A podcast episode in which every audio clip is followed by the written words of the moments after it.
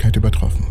Ja, Wissenschaftler hassen diesen Trick, doch hier werden keine Gesetze gebrochen. Dies ist der Beweis, dass sich etwas schneller als die Lichtgeschwindigkeit bewegen kann. In unserem Universum gibt es ein paar Regeln, an die sich alles halten muss. Eines dieser Regeln ist die ultimative kosmische Geschwindigkeitsgrenze, die für jedes Objekt im Universum gilt. Nichts kann jemals die Lichtgeschwindigkeit überschreiten und nichts mit Masse kann jemals die Lichtgeschwindigkeit erreichen. Im Laufe der Jahre haben die Menschen sehr clevere Pläne entwickelt, um diese letzte Grenze zu umgehen. Theoretisch haben sie Tachyonen als hypothetische Teilchen eingeführt, welche die Lichtgeschwindigkeit überschreiten könnten, aber Tachyonen müssen imaginäre Massen haben und existieren physisch erst gar nicht.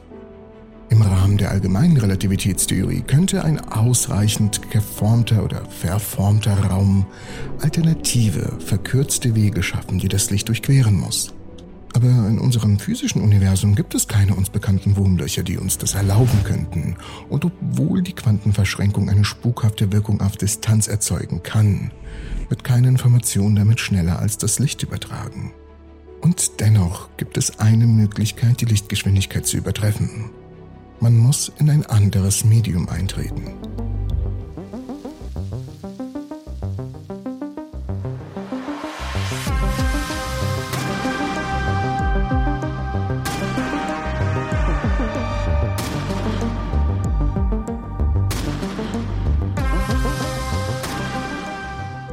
Bevor wir weitermachen, keine Sorge, keine Werbung, hätte ich eine Bitte an euch. Ich würde gerne einen Podcast machen, wo ich Geschichten vorlese. Geschichten von euch. Nicht zu lang, nicht zu kurz. Gruselgeschichten, die euch vielleicht passiert sind oder die ihr euch ausgedacht habt. Falls ihr solche Geschichten habt, schickt sie mir doch mal bitte per Mail. Würde mich sehr freuen. Und nun weiter im Text. Licht ist eine elektromagnetische Welle. Sicher, es verhält sich auch wie ein Teilchen, aber wenn es um seine Ausbreitungsgeschwindigkeit geht, ist es viel sinnvoller, es nicht nur als Welle zu betrachten, sondern als Welle oszillierender, phasengleicher elektrischer und magnetischer Felder. Wenn sie sich durch das Vakuum des Raums ausbreitet, gibt es nichts, was diese Felder daran hindert, sich mit der Amplitude auszubreiten, die sie von Natur aus wählen würde. Wenn sich das Licht jedoch durch ein Medium bewegt, das heißt jede Region, in der andere elektrische Ladungen vorhanden sind, stoßen diese elektrischen und magnetischen Felder auf einen gewissen Widerstand, der dann ihre freie Bewegung ein wenig behindert. Und von allen Dingen, die sich frei verändern oder gleich bleiben können, ist eine Eigenschaft von Licht immer konstant. Und zwar die Frequenz.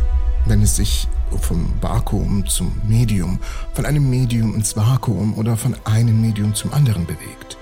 Wenn aber die Frequenz gleich bleibt, muss sich die Wellenlänge ändern und da Frequenz mal Wellenlänge gleich Geschwindigkeit ist, muss sich die Lichtgeschwindigkeit ändern, wenn sich das Medium, durch das es sich ausbreitet, ändert. Soweit klar? Ein spektakulärer Beweis dafür ist die Brechung des Lichts beim Durchgang durch ein Prisma. Weißes Licht wie das Sonnenlicht besteht aus einem Licht mit einer kontinuierlichen breiten Palette von Wellenlängen. Längere Wellen wie rotes Licht haben kleine Frequenzen, während kürzere Wellen wie blaues Licht größere Frequenzen haben. Im Vakuum bewegen sich alle Wellenlängen mit der gleichen Geschwindigkeit. Frequenz multipliziert mit Wellenlänge ist gleich, naja, Lichtgeschwindigkeit, das sollten wir uns merken.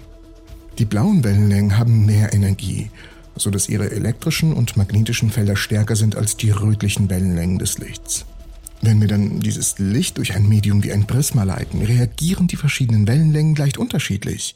Je mehr Energie wir in unserem elektrischen und magnetischen Feldern haben, desto größer ist die Wirkung, die wir beim Durchgang durch ein Medium erfahren. Die Frequenz des gesamten Lichts bleibt unverändert, aber die Wellenlänge des energiereicheren Lichts verkürzt sich stärker als die des energieärmeren Lichts. Obwohl sich das gesamte Licht in einem Medium langsamer bewegt als im Vakuum, wird rötliches Licht etwas langsamer als blaues Licht, was wiederum zu vielen faszinierenden optischen Phänomenen führt, wie zum Beispiel Regenbögen, da das Sonnenlicht beim Durchgang durch Wassertropfen in verschiedene Wellenlängen zerfällt. Im Vakuum des Weltraums hat das Licht jedoch keine andere Wahl, unabhängig von seiner Wellenlänge oder Frequenz, als sich mit einer einzigen Geschwindigkeit fortzubewegen, der Lichtgeschwindigkeit im Vakuum. Dies ist auch die Geschwindigkeit, mit der sich jede Form von reiner Strahlung, zum Beispiel Gravitationsstrahlung, fortbewegen muss. Und nach den Relativitätsgesetzen auch die Geschwindigkeit, mit der sich jedes masselose Teilchen fortbewegen muss. Und die meisten Teilchen im Universum haben eine Masse und müssen daher etwas anderen Regeln folgen. Wenn man eine Masse hat, ist die Lichtgeschwindigkeit im Vakuum immer noch die ultimative Geschwindigkeitsgrenze. Aber man ist nicht gezwungen, sich mit dieser Geschwindigkeit fortzubewegen. Man kann diese Grenze zudem einfach nur nie erreichen, aber man kann recht nah rankommen. Je mehr Energie wir unserem massiven Teilchen zuführen, desto näher kann es sich der Lichtgeschwindigkeit nähern.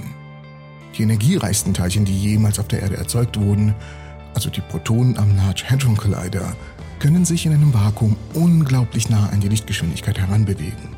299.792.455 Meter pro Sekunde oder 99,999999% der Lichtgeschwindigkeit.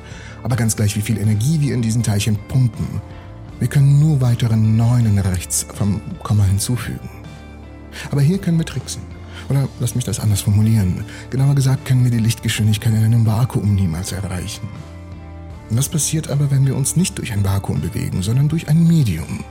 Es stellt sich heraus, dass die elektrischen und magnetischen Felder des Lichts, welche sich durch ein Medium bewegen, die Auswirkungen der Materie spüren, die sie durchqueren. Wenn Licht in ein Medium eintritt, hat dies den Effekt, dass sich die Geschwindigkeit, mit der sich das Licht bewegt, sofort ändert. Teilchen erleiden jedoch ein anderes Schicksal. Wenn ein hochenergetisches Teilchen, das ursprünglich ein Vakuum durchquerte, plötzlich ein Medium durchquert, verhält es sich anders als Licht. Zunächst einmal erfährt es keine unmittelbare Änderung seines Impulses oder seiner Energie, da die auf es wirkenden elektrischen und magnetischen Kräfte, die seinen Impuls im Laufe der Zeit verändern, im Vergleich zu dem Impuls, den es bereits hat, zu vernachlässigen sind. Anstatt sich sofort zu krümmen, wie es beim Licht der Fall zu sein scheint, kann sich seine Flugbahn nur allmählich ändern. Wenn Teilchen zum ersten Mal in ein Medium eintreten, bewegen sie sich mit ungefähr der gleichen Eigenschaft, einschließlich der Geschwindigkeit, wie vor einem Eintritt. Zweitens sind die großen Ereignisse, die die Flugbahn eines Teilchens in ein Medium verändern können, fast alle direkte Wechselwirkungen, das heißt Zusammenstöße mit anderen Teilchen.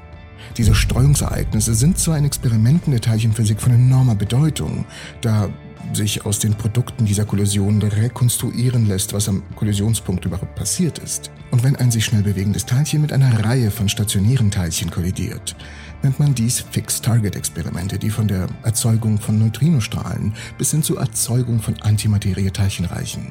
Die interessanteste Tatsache ist jedoch folgende und hier gut zuhören.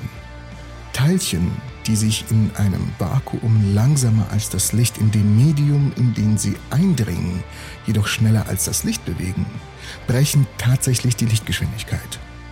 Dies ist die einzige reale physikalische Möglichkeit, wie Teilchen die Lichtgeschwindigkeit überschreiten können.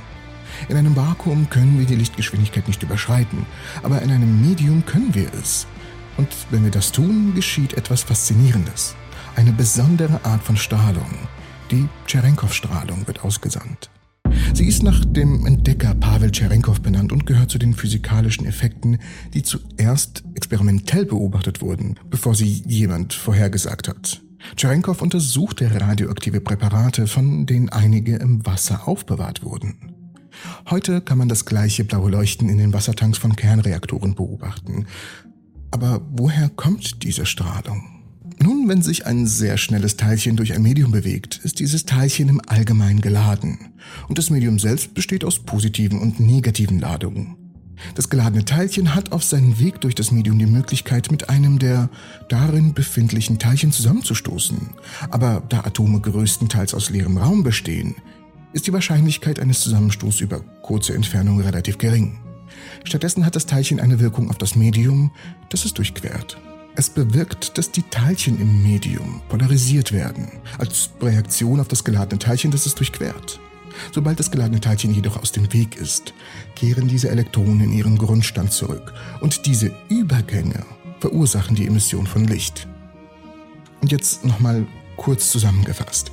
Also, Licht wird in einem bestimmten Medium wie zum Beispiel Wasser nicht wirklich abgebremst, aber die Geschwindigkeit, die es erreichen kann, wird einfach nur ein bisschen runtergesetzt, weil nun mal alles drumherum einfach eine Ladung hat und das Licht ein bisschen ausbremst. Wenn ein anderes Teilchen reinkommt, ein Teilchen, das Masse hat, wird es nicht so sehr von den Magnetfeldern und den elektrischen Ladungen von dem Medium beeinflusst. Es fliegt einfach durch und erreicht damit eine schnellere Geschwindigkeit als die zugelassene Lichtgeschwindigkeit gerade in diesem Medium. Dadurch werden Teilchen mit Masse schneller fortbewegt, als das Licht gerade erlaubt und somit wird eine superluminale Geschwindigkeit erreicht. Etwas bewegt sich tatsächlich schneller als das Licht und das sogar möglicherweise mit Masse. Und trotz aller Fortschritte, die die Physik in den letzten Generationen gemacht hat, ist die einzige uns bekannte Möglichkeit, die Lichtgeschwindigkeit zu übertreffen, genau die, die ich gerade erklärt habe. Und ganz wichtig, am Donnerstag hier auf dem Kanal wird eine Folge erscheinen, eine sehr wichtige Episode für mich. Und zwar ein Interview mit Professor Dr. Florian Schreck. Wir sprechen über seine bahnbrechende Arbeit im Bereich der Atomlaserforschung. Schaut euch also unbedingt das Video vorher an, um genau zu wissen, um was es im Interview geht. Ich bedanke mich fürs Zusehen und ich hoffe euch alle in der nächsten Episode der Entropy zu sehen.